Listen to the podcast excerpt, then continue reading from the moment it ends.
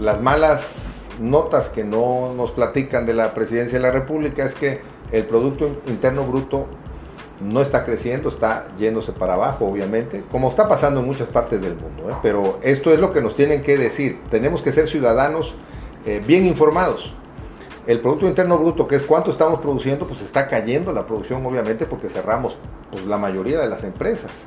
Así que no estamos produciendo, se cae la economía eh, y esto obviamente va a perjudicar el bienestar de todos los mexicanos. La inflación va para arriba, los precios se están incrementando por lo mismo de que hay menos producción, menos transporte, los transportes se vuelven más caros, la gente está consumiendo más alimentos, pues ahora estamos todos metidos en nuestros hogares y